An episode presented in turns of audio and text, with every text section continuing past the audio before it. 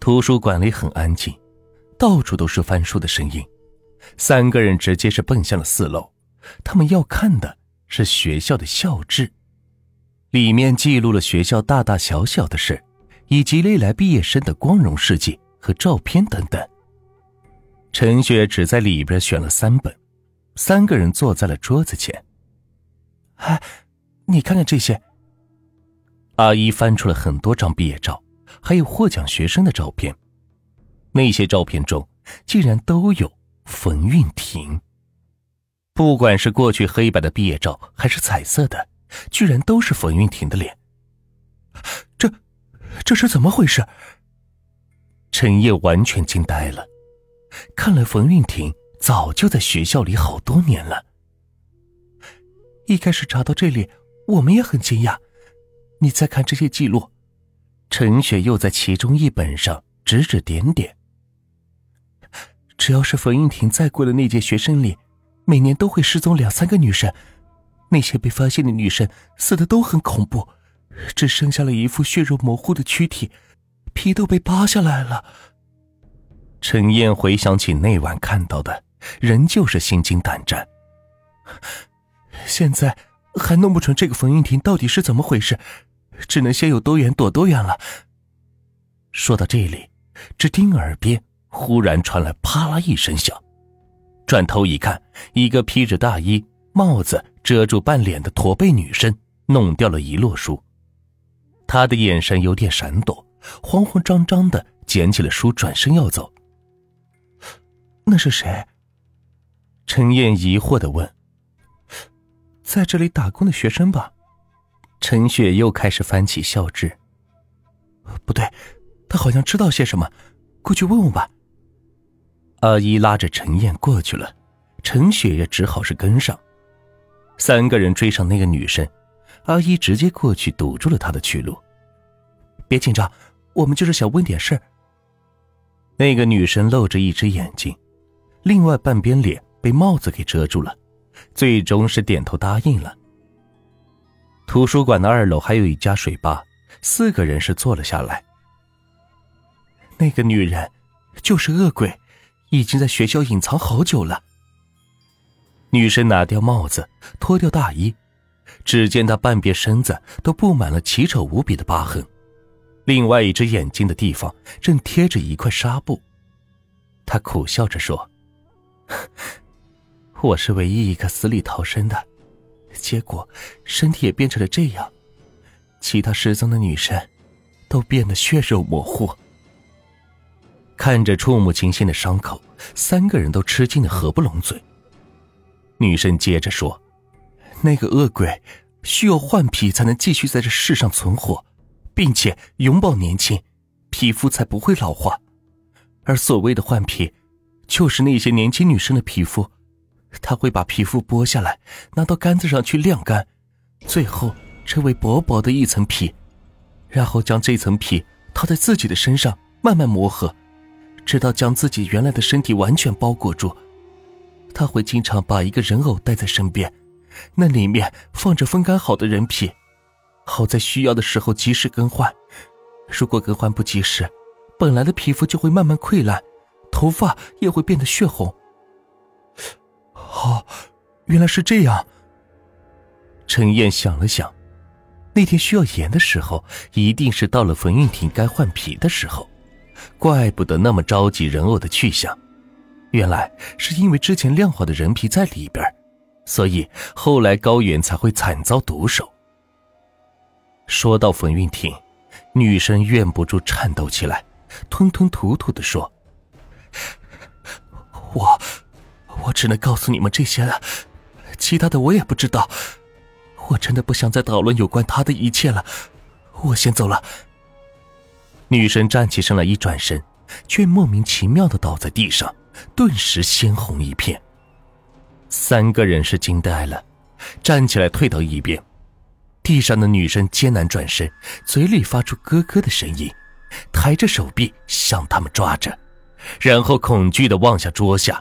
眼睛瞪的是越来越大，随后女生的身体竟被某种东西慢慢的拉到了桌子下面。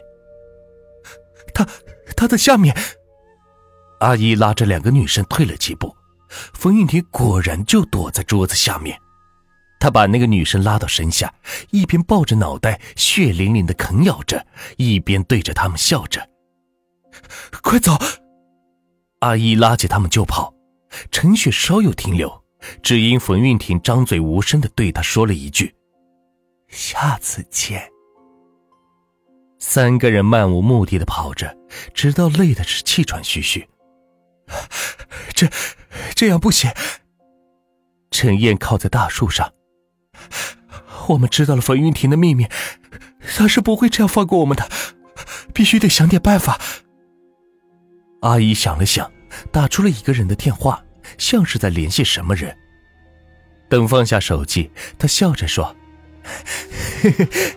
我有个朋友，他认识一个懂风水的大师，虽然不知道有没有用，但我们可以找那个大师问问看。”意见达成共识。即便是希望渺茫，也要去试一试。当天晚上，三个人出校门，打车直奔红海区的那位大师的住处。我怎么觉得今晚这么冷呢？陈雪搓了搓手臂。那个大师真怪，非得晚上才能见。可能是白天有事吧。陈燕拉着阿姨的手，就在这时。出租车颠簸了一下，晃得陈雪不小心撞到了前面的椅子上。我说：“你会不会开车呀？”陈雪瞪着眼睛，却被陈燕拉了下衣服。原来是前面的司机师傅开车是越来越慢，最后竟将车子是停在了路边，低着头一言不发。哎，怎么停车了呢？阿姨的话音刚落。一阵低沉的笑声便传了过来，笑声是越来越大。起初，不男不女的声音也完全变成了冯韵婷的。下一秒，红色的头发突然爆炸一般的散了开来。阿姨撞开车门，喊道：“快跑！”三个人跌跌撞撞的跑下车，只听后面追赶的声音是越来越近。女生的速度很慢，着急的时候会更加慌乱。陈雪不小心摔倒在地上，满身血红的冯玉婷已经是扑了上来。她跳到陈雪的身上踩了一脚，然后又扑向最近的陈燕。阿姨急忙的把陈燕拉开，自己迎了上去，结果手臂被冯运婷是抓去了一大半。阿姨倒在地上，疼的是直打滚，叫声是凄惨无比。冯运婷还要冲过来，却突然被陈雪抱住了腿：“快走，先别管我。”陈雪喊道：“陈燕却是犹豫不决。你还愣着干嘛？走了才有机会找人救我呀！”陈燕想了想，也对于是艰难的扶着阿姨往路边走去。走了一会儿，两个人打到车去了医院。等安顿好阿姨，已都已经是后半夜的事了。陈燕只想再次联系那个大师，连夜是去了他那里。陈燕祈祷不要再碰到冯运婷，手机却收到了一条短信，显示的号码是陈雪，语气却是冯运婷的。上面写着：“如果还想救回陈雪，明天就来这里找我。当然了，如果你不来，我还是会去找你的。”这根本就是赤裸裸的威胁。陈燕气得咬牙切齿，只能是最后一拼了。幸运的是，他顺利的来到了大师的住处；不幸的是，大师是个徒有虚名的人。一听要让他去捉鬼，吓得死也不去。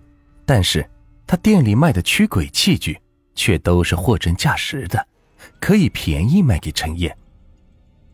第二天夕阳西下，陈燕硬着头皮去见了冯玉婷。硬拼一定是拼不过，只能凭借着速度打他个出其不意了。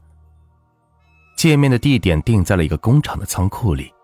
陈燕到的时候，闻到了一股浓厚的血腥味儿。推开门，看陈雪是头发凌乱，满身都是伤口，已经被冯玉婷钉在了木板架子上。陈雪，陈燕急忙跑过去，试着唤醒她：“你还好吧？”他不好。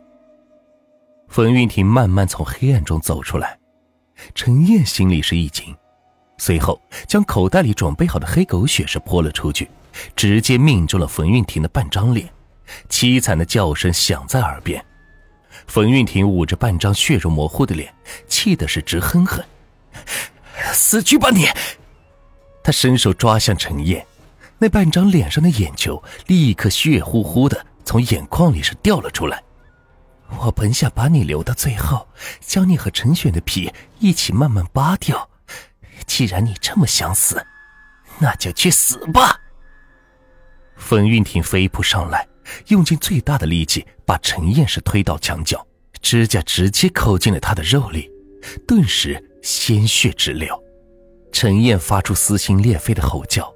随后，他把手偷偷的伸向了口袋，迅速的抽出了一把桃木匕首，然后用力的踢出一脚，将匕首插进了冯玉婷另外一只眼睛里。只要失去了眼睛，就什么都看不到了。这就是陈燕心里的计划。冯玉婷捂着眼睛大叫，陈燕将事先藏好的一桶黑狗血用力的泼了出去，全都是洒在了他的身上。我让你再杀人，让你在学校里胡作非为。冯运婷虚弱的倒在地上，全身开始燃烧。她叫着叫着，就突然笑了，说道：“ 你们不想知道我到底是什么吗？我现在就让你知道。”说完，他的皮肤燃烧掉了一层，后面的都是死皮。但能看出来是另外一个人的皮肤。冯运婷在陈燕吃惊的目光下，焦黑的双手开始撕扯自己的皮肤，一层又一层的拖着，最后竟然是一个半截手臂般大小、血乎乎的小鬼。那个小鬼步步紧逼，别扭的说：“你害我脱了这么多层皮，要怎么补偿我？”陈燕吓得是连连后退，拿起桃木剑向小鬼是扑了上去。三天后，陈燕拿着打包的饭菜去看最爱的阿姨，穿过走廊，开门进了病房，在关门的一刹那，突然响起了阿姨的叫声。陈燕放下饭盒，一抬头，竟是冯韵婷诡异的笑脸。